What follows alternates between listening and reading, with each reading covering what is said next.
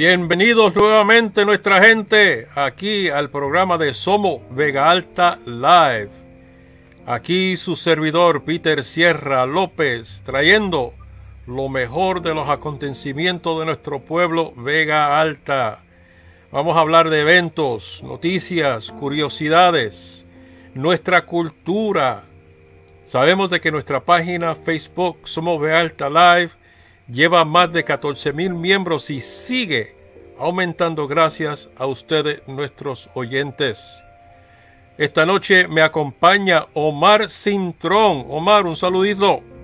Saludito a toda esa gente de Vega Alta que se está sintonizando en esta hora. Saludos y muchas bendiciones a todos. Y gracias por la oportunidad. Muy bien, muy bien. Y también vamos a tener aquí a mi amigo, mi hermano del alma, Misael. Misael, ¿estás por ahí?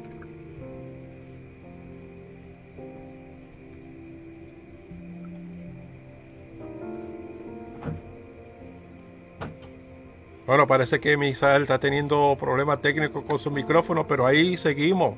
Muy buenas este, noches a todos ah, amigos de Zombie ah, Alta Live.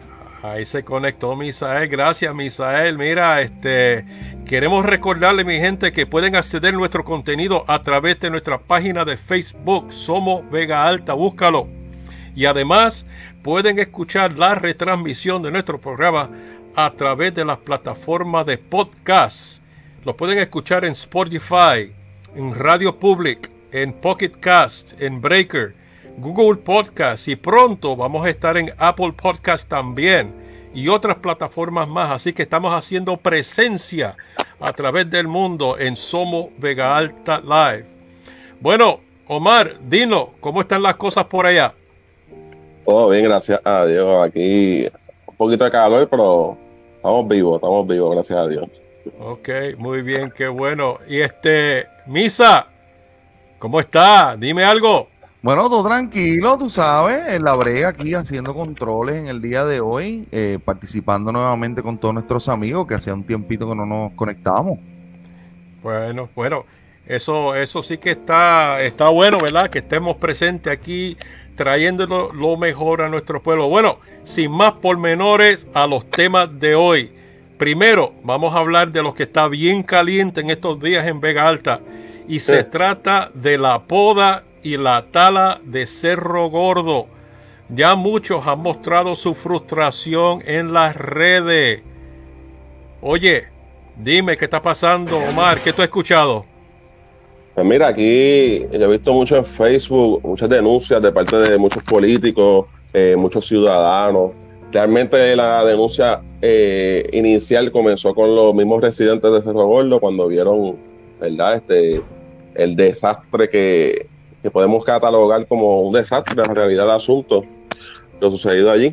Así que, según el Departamento de Recursos Naturales, si más no me equivoco, eran árboles que eran que estaban ya podridos, árboles que no, no servían para, para nada, según ellos, pero cuando la calidad fue otra, según la foto y la evidencia que se mostró en las redes sociales y en las noticias, pues mira, este, eran árboles que estaban en buen estado. O sea, no había excusa alguna para, para hacer eso que se hizo allí y de la forma que lo hicieron. Sí, y eso que, según lo que yo estaba leyendo y lo que he escuchado a través de varios medios, este, como tú mencionaste, ¿verdad? Son, ah, son cosas que se hicieron y vemos de que se dieron cuenta más cuando habían entradas y salidas de camiones a, la a la escondida de la noche. De la noche, eso nunca se hace de noche. Sí, entonces, cuando los mismos ciudadanos se dieron cuenta o, los vecinos de Cerro Gordo se dieron cuenta que esto estaba pasando, empezaron a preguntarse qué es lo que está pasando aquí, ¿verdad? Entonces, este, lo interesante es que yo vi una, una transmisión de, de el León Fiscalizador, que él fue el que hizo una entrevista temprano en la mañana. No sé si, si tú llegaste a ver ese evento. Y este, las fotos que tomaron y los videos que tomaron, pues mostraron mucho. Pero entonces en ese mismo programa estaban hablando sobre cómo se llegó a la conclusión de tumbar los árboles o recoger aquellos que, que habían sido dañados por huracán María. Entonces, uh, según yo entiendo, este evento ya llevaba meses de planificación, ¿no es así? Eso es lo que, es lo que se está alegando. Este, Mira, tenemos que reconocer algo. Eh, este, la playa de Cerro Gordo, el balneario de Cerro Gordo, esa área de ahí, los que la conocemos, sabemos que eso es un área que los mismos vecinos, los mismos residentes del área, este, protegen mucho y, son bien celosos con esa área, especialmente. Este, por eso fue que a ellos les estuvo tan raro que, ¿verdad? Que eso se hiciera de esa forma, sacando escombros por la noche cuando, cuando la, la, iluminación es pobre. La realidad del asunto es un trabajo que se hace de día. Este, vi algo, alguna, vi una publicación del Legión Fiscalizador, el cual él menciona que se le había dado una, una información, después se le, dio otra. Pero el asunto aquí es que mientras estamos en este tirijala de que quién tiene la culpa y quién no, la realidad del asunto es que antes tú podías ir a esa playa y aunque fuera debajo de una palmita de coco, tú podías coger una sombrita. Y ahora mismo, por la razón que fuera, este, ahora mismo aquello allí parece un desierto, aquello está destruido totalmente. ¿Entiendes? Y la realidad es que es un ecosistema natural que, le pertenece al pueblo de Vega Alta. Y lamentablemente este, la han vandalizado, porque a mi opinión personal, eso fue un vandalismo lo que se hizo allí. Sí. Ah, ah, una de las cosas que estaba escuchando, ah, entrevistaron a una persona que no es arbolista, pero ha estado en parte de lo que es la, el análisis de qué árbol queda, qué árbol no queda según se marca. Y él mencionó que desde Mayagüez hasta Camuy, ellos rondaron esa costa y creo que mencionó que si fueron cinco, seis o siete palmas que fueron catalogados como dañados o que necesitaban cortarse eran mucho. Ahora, estamos hablando Mayagüez, Rincón, Aguadilla, Isabela, bueno, toda esa costa. Y sin embargo, aquí en Cerro Gordo cortaron casi todo, casi toda esa sección de campamento. Entonces, ¿cuál fue la justificación? ¿Quién estaba a cargo de marcar qué se corta y qué no se corta?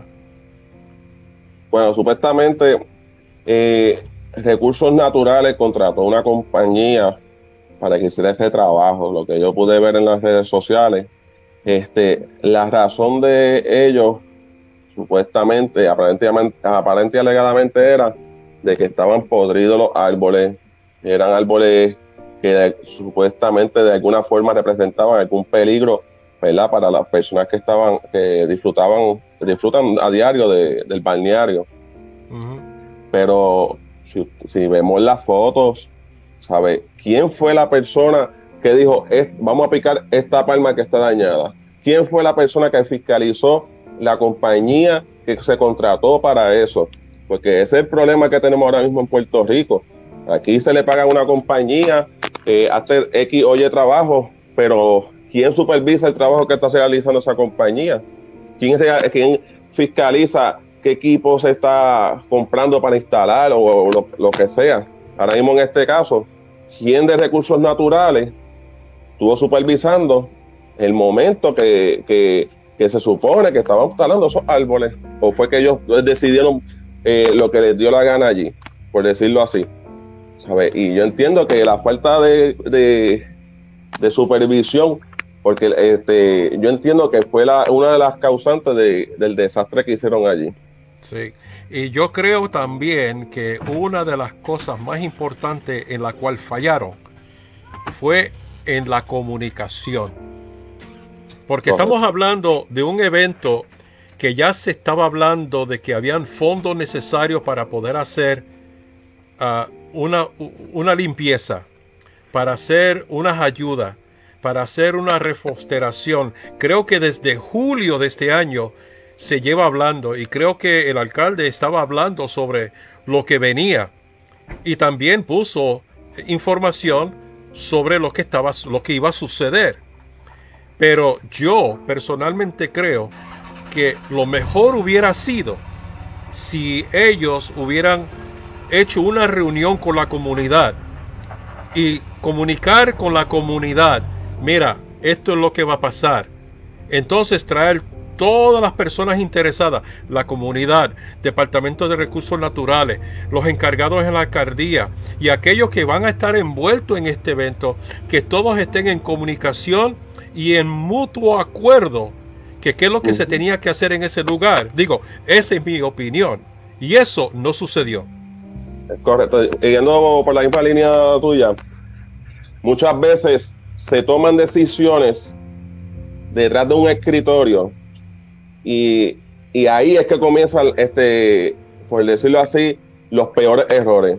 ¿Por qué? Porque si tú vas a tomar una decisión sobre X o Y comunidad, lo más sabio es no solamente eh, tomar el consejo de los que dicen ser profesionales, sino que ir directamente al lugar, porque mira, muchas veces los mismos residentes son los que tienen la solución al problema.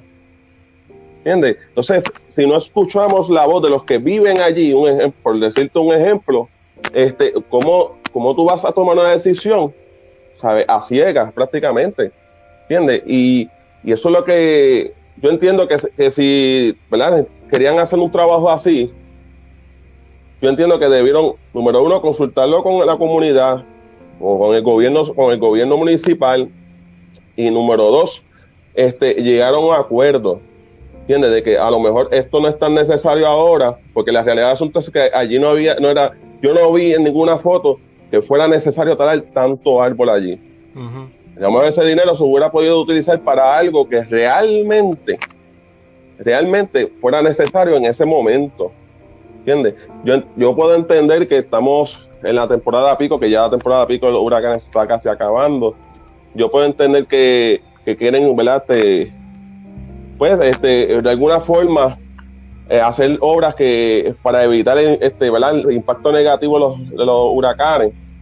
Este, pero lo más sabio, yo entiendo que es dialogarlo con los mismos residentes. Mira, por darte un ejemplo, una comunidad, no voy a decir nombre, había un problema en inundación. Y el problema, y el, si eso era todos los años, cada rato que llovía, se inundaba esa calle, se inundaba esa calle. Entonces venían ingenieros me acuerdo como ahora venían ingenieros, personas que supuestamente sabían del tema y la realidad del asunto podían saber del tema, pero tú no conoces el área. Y una vez el, alcalde de ese, de ese, pueblo fue a, fue a ese barrio y ¿sabe qué lo que él hizo? Reunió a las personas que se, se afectaban directamente con esa inundación que había en esa calle. Y sabes que las mismas residentes le dieron la solución y no solamente le dieron la solución al problema, sino que también ellos aportaron a la solución del problema.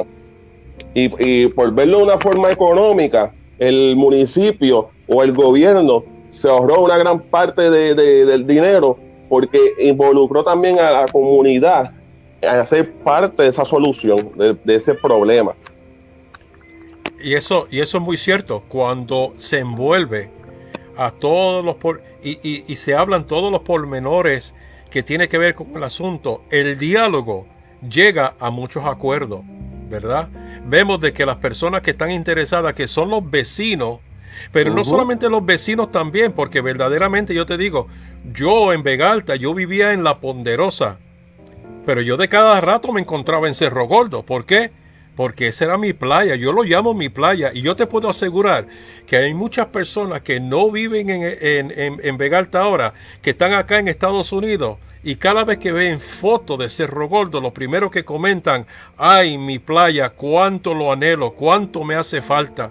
Así que nosotros tenemos mundialmente muchas personas que están encariñados con ese lugar y al ver lo que ha sucedido ha traído mucho desencanto de las personas por lo que está haciendo el Departamento de Recursos Naturales. Claro, y, claro que lo va a traer, incluso no, no hay que ser ni de Vega Alta, hermano, para, para tomarle tanto cariño a, esa playa. Esa playa tiene tiene de todo, brother. Aunque a pesar de, de no ser un balneario tan extenso, tan grande, pero un balneario que, que tú puedes encontrar lo que tú quieras, ¿me entiendes? Sí. Y la realidad es que tú llegas a esa playa y automáticamente tú te encariñas con ella. Sí, así mismo. Mira, yo escuché un, un reportaje donde Jason, Jay Fonseca hizo una entrevista con un supervisor encargado del Departamento de Recursos Naturales hablando sobre esta situación, no solamente de Vegalta, sino de otros lugares a través de la isla que está pasando lo mismo. Y entonces él cuando mencionó Cerro Gordo, él dice, esa playa es bellísima, yo he ido a ella y yo te digo, es una de las más bellas de nuestra isla. Así que sabemos de que esa playa tiene historia, tiene fama, que muchas personas le encanta el poder disfrutar de ese balneario, del, del, del, ah, la pista de, de- de mountain bike, del track de mountain bike y también del campamento que muchos disfrutaron. Sí, mano. Bueno, mi gente, sabemos de que esto no queda aquí. Van a haber muchas noticias, van a salir, salir muchas cosas al aire y tan pronto nosotros tengamos esa información, de seguro que se la vamos a traer aquí en Somo Vegalta Live.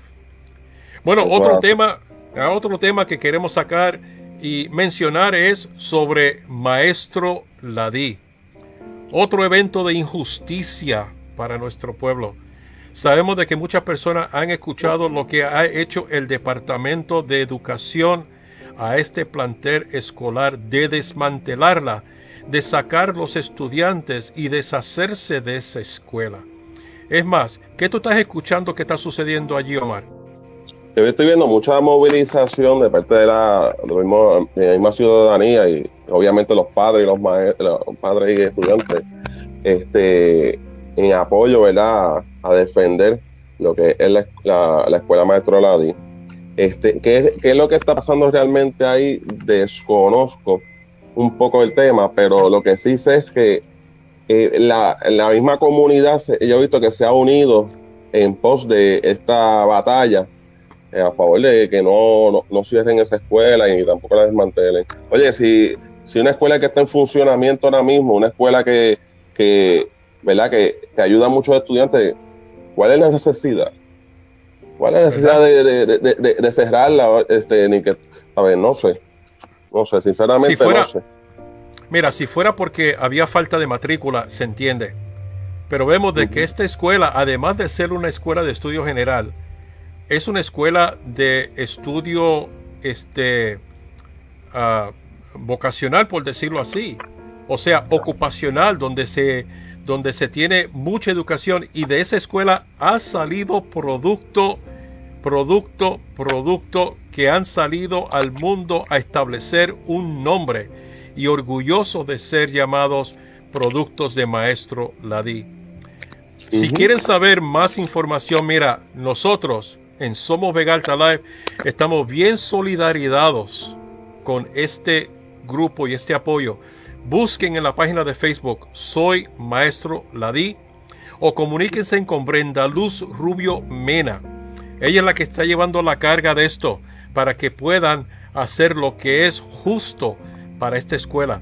Sabemos de que ellos fueron a los predios del Departamento de Educación y no se atrevieron a salir con ellos a hablar ni discutir sobre el asunto.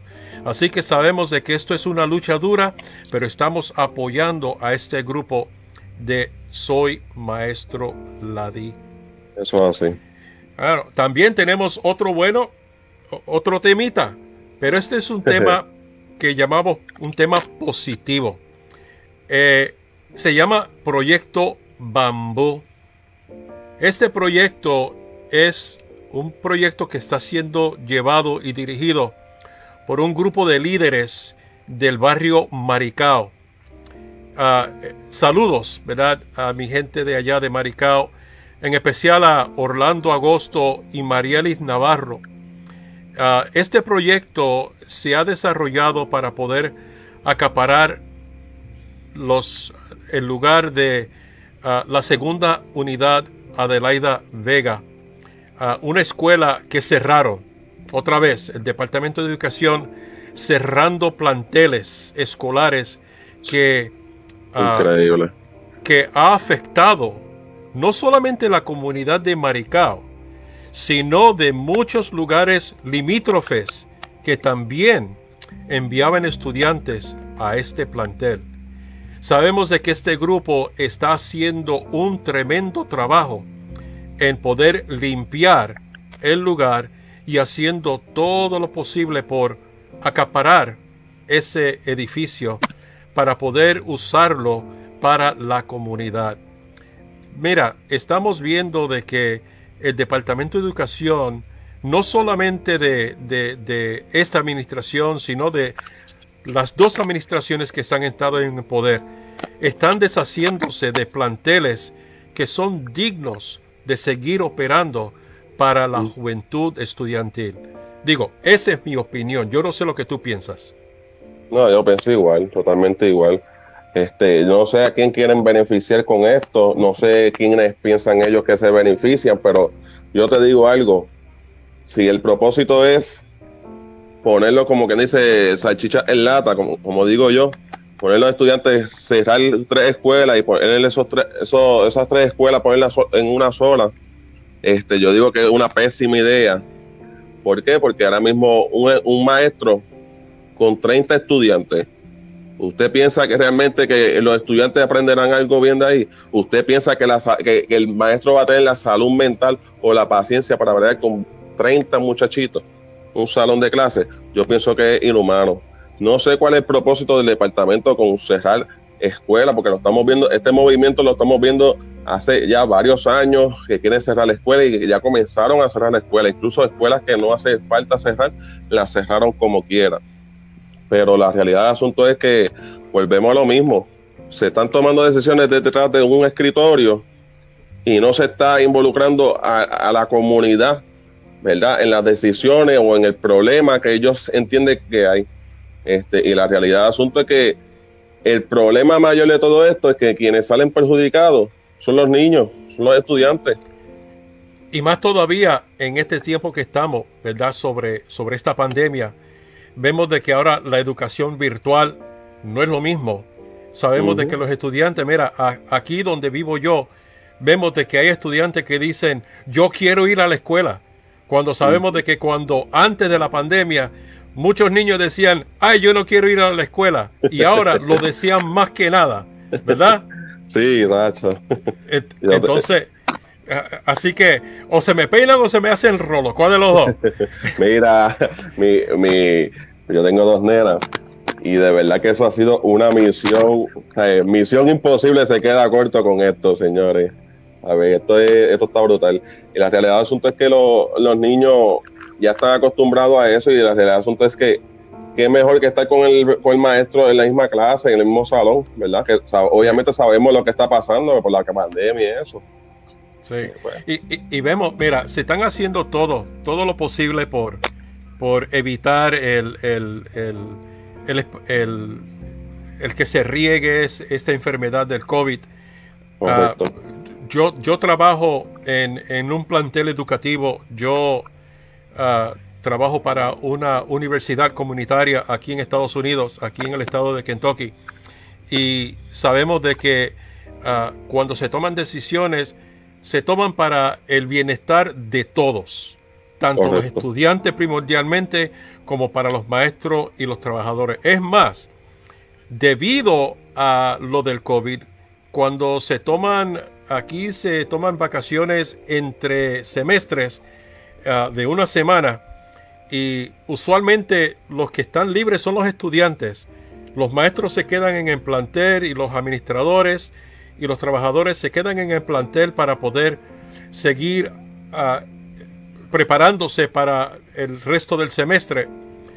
Pero para poder prevenir la propagación del COVID, el presidente del plantel decidió, vamos a cerrar la semana completa para que cuando los estudiantes regresen, todos regresemos juntos.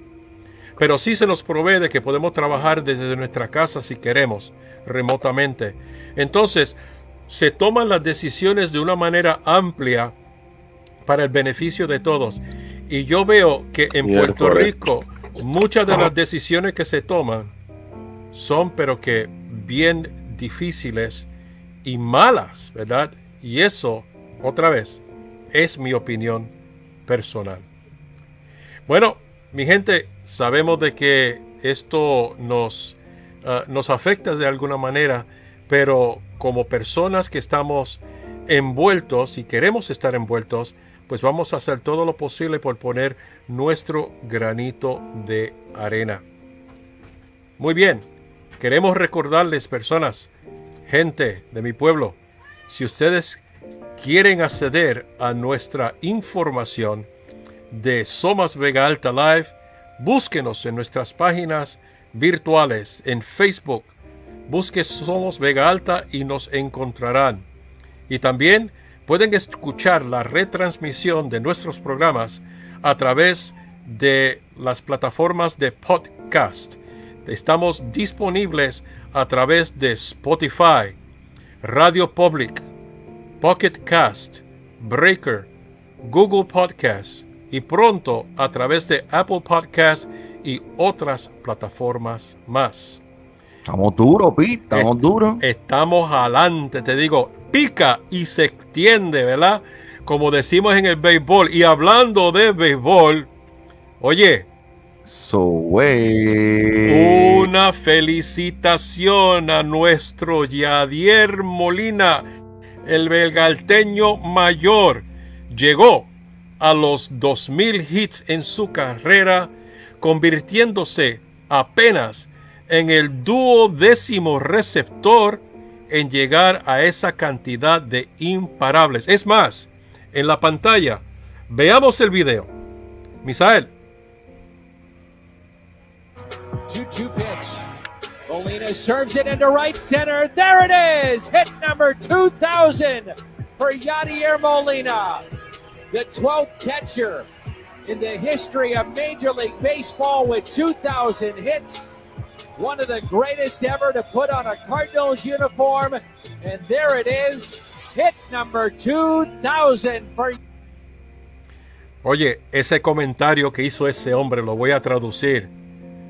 Uno de los más grandes que ha puesto el uniforme de los Cardenales de San Luis, Yadier Molina, de Vega Alta. Eso, eso, eh. Es más, yo tengo una foto de Yadier cuando él estaba en las pequeñas ligas con el uniforme que dice, y mira mi orgullo, Ponderosa del barrio de donde me crié yo. Así que Yadier, muchas felicidades de parte de tus compueblanos en poder llegar a esta meta y sabemos que vas a seguir haciendo mucho más. Unas felicitaciones para Jadier Molina. Bueno, quiero ah, hacer mención de que mi equipo de voluntarios, Misael Pérez y yo, Omar Cintrón, Benjamín Negrón, Miguel Navas, Jennifer, la flaca Jenny, bueno, todos nuestros administradores y voluntarios de Somos Vega Alta, nos unimos a la tristeza que hoy arropa la familia Santiago Bermúdez por la pérdida de doña Carmen Bermúdez, la madre de nuestro amigo y nuestro compañero Ariel Santiago. Ariel, para ti y para tu familia, nuestras sinceras condolencias. Queremos recordarles de que estamos disponibles para ustedes, nuestros compueblanos de Vega Alta, los negocios de Vega Alta, todos ustedes estamos disponibles para poder ah, traerles a ustedes la mejor de las informaciones de nuestro pueblo, cultura, noticias, curiosidades, todo lo que tiene que ver para nuestro pueblo pero no solamente para Vega Alta, sino para el mundo. Saben, nosotros tenemos más de 14 mil miembros en nuestros grupos de Somos Vega Alta. Y saben, no todos son de Vega Alta. Tenemos a personas que nos acompañan de México, Perú, Brasil, Venezuela, Cuba, Europa, España. Nosotros tenemos a muchos, muchos que nos acompañan del mundo entero. Les puedo decir que en nuestras transmisiones hemos tenido personas que han puesto sus comentarios. Saludos de España, saludos de Inglaterra. Yo soy vegalteño, aunque vive en el extranjero, estoy aquí presente. Así que para todos ustedes, muchas gracias por acompañarnos y por sintonizarnos en nuestro programa de Somos Vega Alta Live. También quiero agradecer a todos los administradores por el buen trabajo en ver que nuestro éxito siga adelante. El contenido ha sido excelente. Gracias en especial a Benjamín Negrón y a Miguel Ángel Navas por traer a nuestro pueblo en vida a través de las fotos, las fotos históricas que han compartido en nuestra página. Si ustedes no lo han visto, pasen a nuestra página de Somos Vega Alta y vean la historia de nuestro pueblo. Bueno, Misael, yo sé que tú los has visto. ¿Puedes opinar sobre esta historia que se está mostrando en nuestra página? Eh, ¿Cuál de todas que me están mencionando ahora, Pete? Bueno, estamos hablando de todas esas que muestran esos edificios antiguos y cómo se ven esos edificios. Oh, tú estás hablando de los compendios fotográficos de, Benjamín Negrón, traídos por eh, Miguelito Navas. Estamos hablando tras bastidores hoy en vía telefónica con Miguelito, eh, a quien le enviamos un caluroso abrazo en esta noche, al igual que a todos los amigos de la en sintonía de Somos Vega Alta Life. Estamos hablando y estamos muy emocionados de ver más de lo que viene por ahí, porque sé que vienen muchas más fotografías, muchos más compendios fotográficos que ellos están preparando. Así que manténganse conectados porque viene mucho más. Sí, lo que, lo que me encanta es ver ah, la transición del pueblo. Cómo es que se ven esas fotos antiguas de, lo simple que, que, se ve la vida de aquellos tiempos y cómo cómo, se ve el cambio hasta el día de hoy. Digo, yo me acuerdo cuando yo llegué por primera vez al pueblo de Vega Alta, los negocios que habían allí me traen muchos recuerdos. la foto que vi de Cafetería Álvarez en, en, el convenio de fotos que, tiene Benjamín Negrón y que Miguelito Navas él compartió. Yo me acuerdo, yo tenía yo tenía como 6, 7 años y, mi papá me llevó a esa cafetería a desayunar. Y sin embargo, cuando uno va a ese lugar hoy en día, pues por supuesto ya no existe.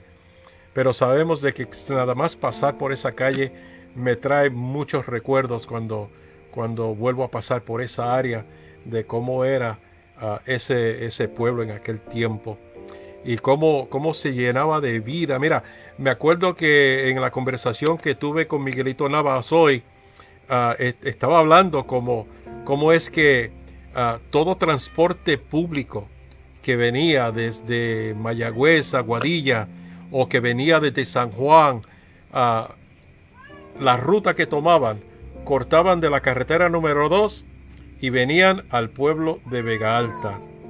Y ahí a la plaza pública, se paraba el carro público a recoger pasajeros y por ahí mismo seguía por la carretera de Bajura y ahí por la central y regresaban a la número 2.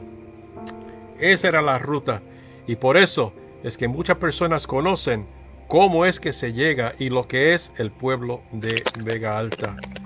Y bueno, hoy en día yo creo que eso ya ni, ni se ve, ¿verdad? Porque vemos de que el pueblo pues ha perdido ah, mucha luz ah, debido a los negocios que se, que se han ido de esa área y se han mudado para otros lugares como el mall que están a las afueras del pueblo.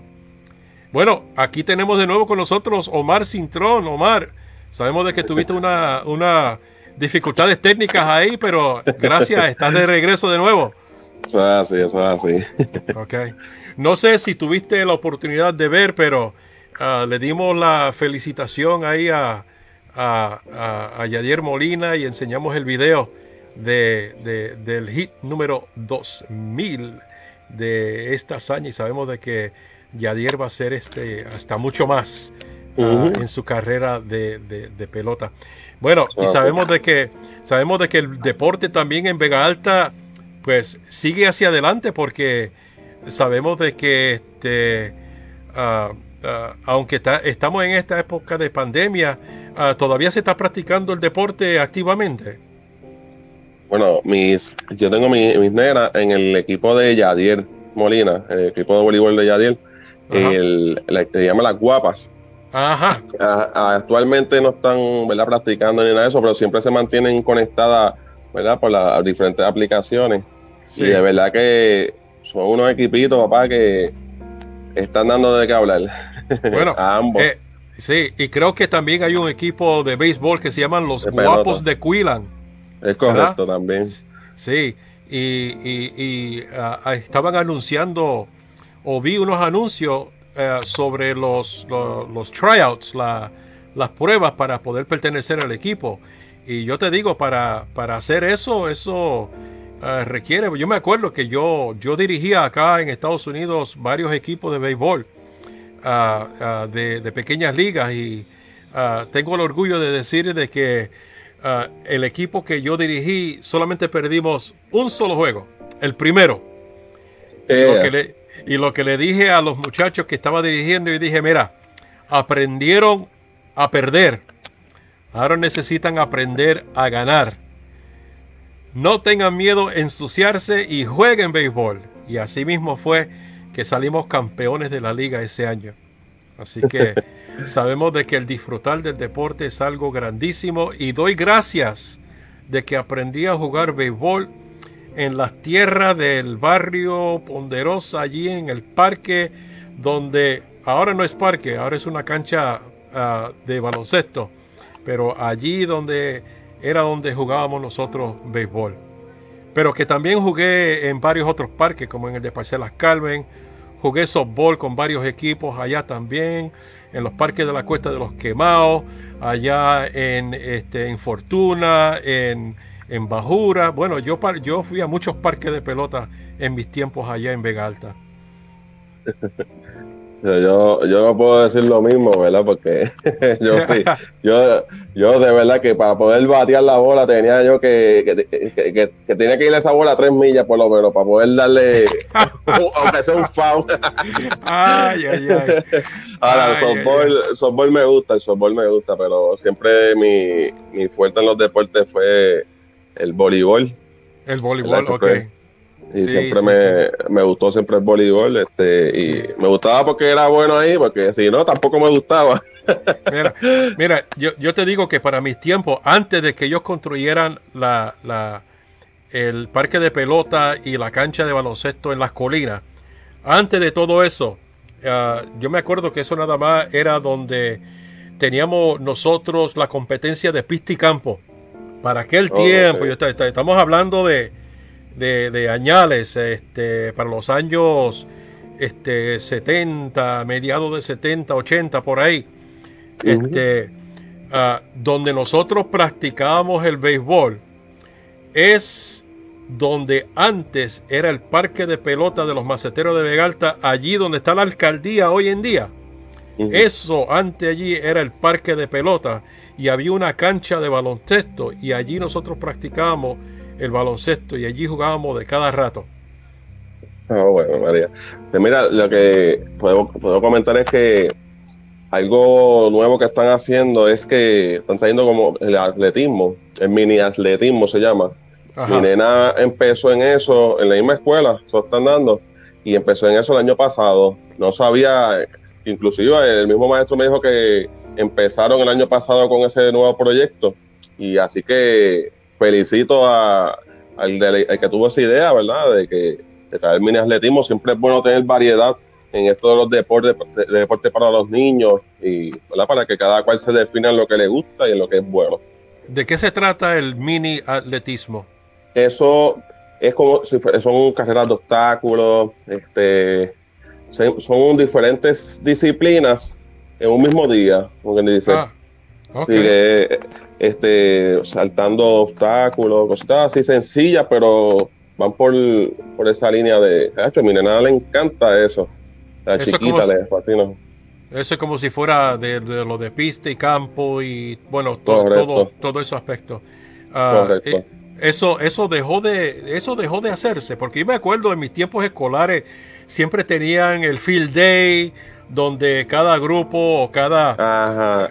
ahí era que yo lo veía mucho, en los field day, ahí, era donde mayormente se veía, por lo menos yo, yo que en los tiempos que yo, yo estudiaba y eso, yo no, yo no, nunca lo vi. Lo normal era baloncesto, voleibol y softball. Esos eran los juegos que, por lo menos en mi escuela en mi, y en mi tiempo, Ajá. para mi entender, eso se eliminó y ahora se está trayendo otra vez. Me puedo equivocar, me pueden corregir, pero lo estoy viendo ahora. Incluso el mismo maestro este, me lo dijo que empezaron con ese nuevo proyecto el año pasado. Wow. Pues qué bueno, porque yo me acuerdo, o sea, dependiendo de qué grado era, tú usabas ciertos colores, ¿verdad?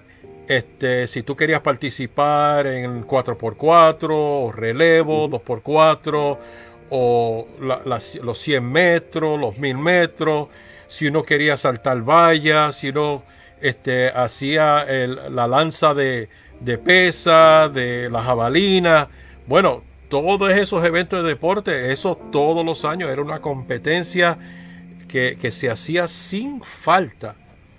Wow, wow. Qué bueno, qué bueno que estén trayendo esto, porque otra vez, nosotros en el pueblo de Vega tenemos nuestro propio Salón de la Fama ahora, ¿verdad? Y qué bueno que se pueda tener allí a todas esas personas y estoy seguro que Yadi Molina va a quedar en ese Salón de Fama también. Así, lo estaremos celebrando. Ok, qué bueno, qué bueno, qué bueno, qué bueno. Bueno, mi gente, estamos muy agradecidos que ustedes se han podido sintonizar con nuestro programa aquí en Somos Vegalta Live. Queremos recordarles que si quieren acceder a nuestro contenido, no se olviden de que ustedes pueden con, ah, acceder a nuestra página de Facebook en Somos Vega Alta. Búsquenlo, Somos Vega Alta y aparecerá la página. Y acuérdense, es la página que tiene ahora la imagen de Yadier Molina y el logo de la Central Carmen y dice, somos Vega Alta con los símbolos taínos. Ese es nuestro, nuestro legado, nuestra herencia, nuestra herencia taína incluida en nuestro pueblo.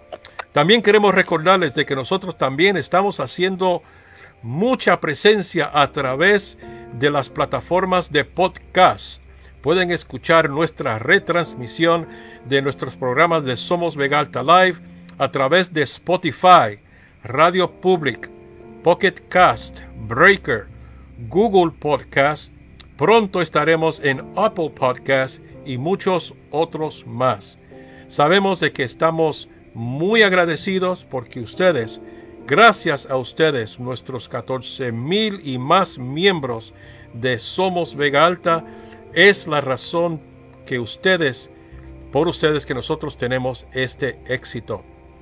Y bueno, Omar, ¿cómo te ha encantado estar aquí con nosotros en este programa de Somos Vega Alta Live?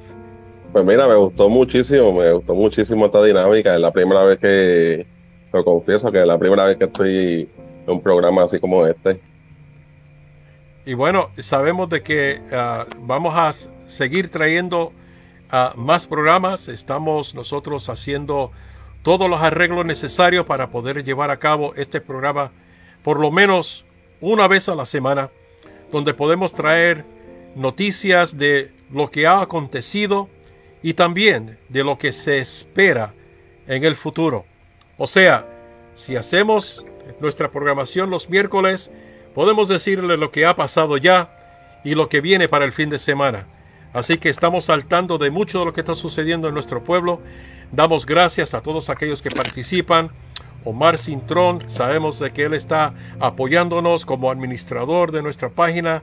Sabemos de que él es una persona que va a traer mucho empuje a, nuestra página. Sabemos de que queremos tener el éxito y lo podemos tener gracias a la cooperación de ustedes, pero a la misma vez el que ustedes se sintonicen a nuestra transmisión en vivo de Somos Vega Alta Live. También queremos agradecer a nuestro controlador, a nuestro amigo del alma, a Misael Pérez. Gracias a Misael es que nosotros tenemos aquí esta oh. programación. Él está en control, encargado de los controles. Él es que está llevando a cabo todo tras bastidor. Y damos gracias de que Él tenga esa capacidad. También, miren, en la página se puede ver ahí en la pantalla a quienes tenemos como nuestros administradores. Mira, ¿cuánto tenemos, Misael? Son varios, ¿no? Misael, Jennifer Jiménez, yo creo, que, yo creo que hay un grupito y quiero aprovechar la oportunidad para enviar un saludo, ¿verdad? Eh, los voy, a, voy a comenzar a bajar la lista y si puedes hacerme el favor de mencionarlos para enviarle un saludo en esta noche. Mira, son 28 administradores. Mira, primeramente tenemos ahí Misael, Jennifer Jiménez, JM Maldonado, Felicita Vázquez, Mario Zambrana. Tenemos a Ed Lodo, Julio Florian.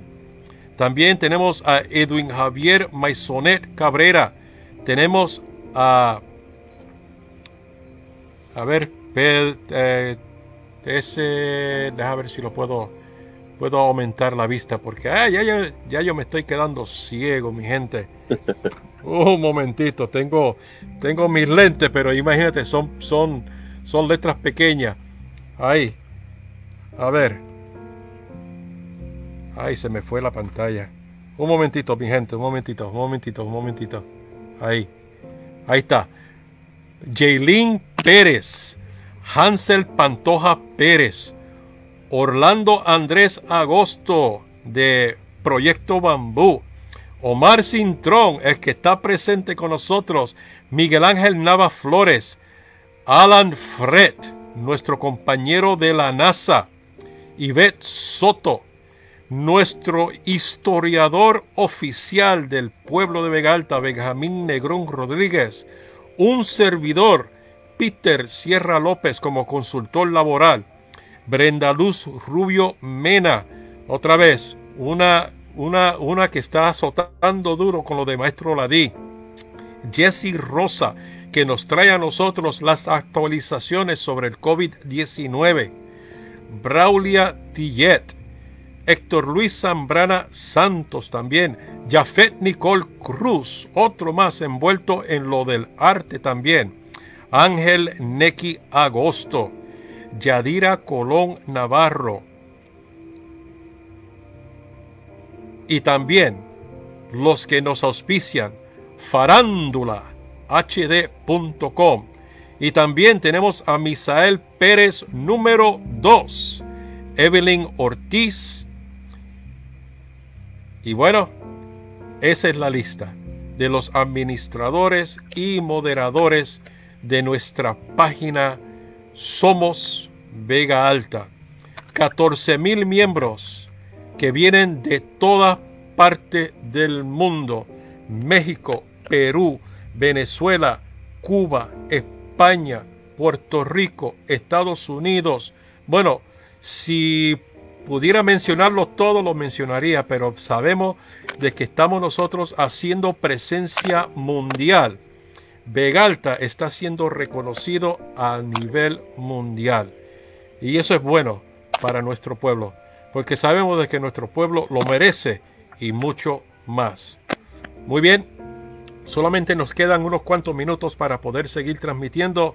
Omar, a ver, una despídete de, nuestra gente y déjales un mensajito y a ver cómo se pueden comunicar contigo nuestra gente de Vegalta y nuestros miembros de Somos Vegalta.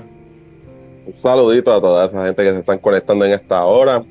Así que aquí tienen un servidor para lo que necesiten. Yo pertenezco a la iglesia del pastor Mario Zambrana, ubicado en el barrio Pámpanos de Vega Alta. Así que un saludo a mis pastores también. Que, las personas que sea de Vega Alta y no lo conozcan, porque no, sinceramente no es de Vega Alta. así. mismo es. Así que nada, cualquier cosita. Tenemos varios proyectos corriendo por ahí. Ya prontito estaremos dando más información sobre eso. Así que mi número de teléfono es 787-470-5418. Estamos para servirle. Así que nada, un placer y muchas, muchísimas gracias por esta oportunidad que, nos han dado en esta hora.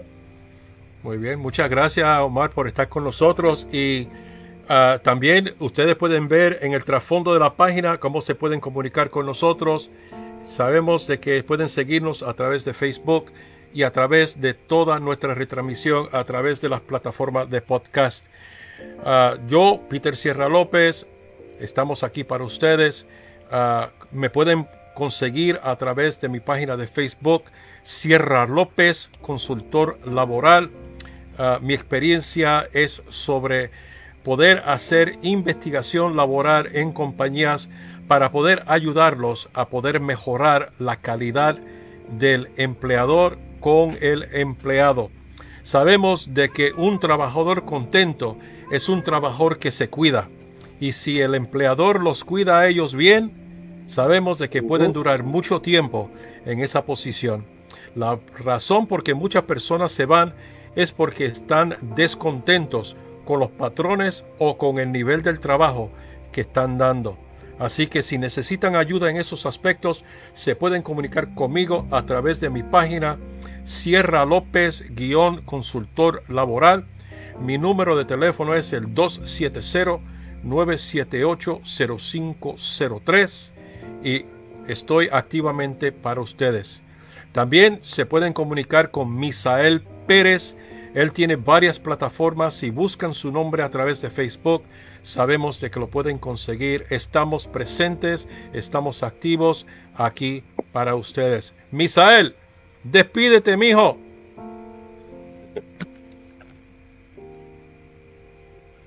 Bueno, un saludito a toda mi gente que ha estado en sintonía. Son las 11 y 25 de la noche y todavía podemos estar acá compartiendo con todos ustedes. Muy buenas noches y bueno, será hasta la próxima. Hasta la próxima ocasión. Ok, muy bien. Así que muchas gracias por acompañarnos, mi gente, y esperamos de que ustedes nos acompañen a nuestra próxima intervención de Somos Vega Alta Live. Hasta la próxima. Gracias.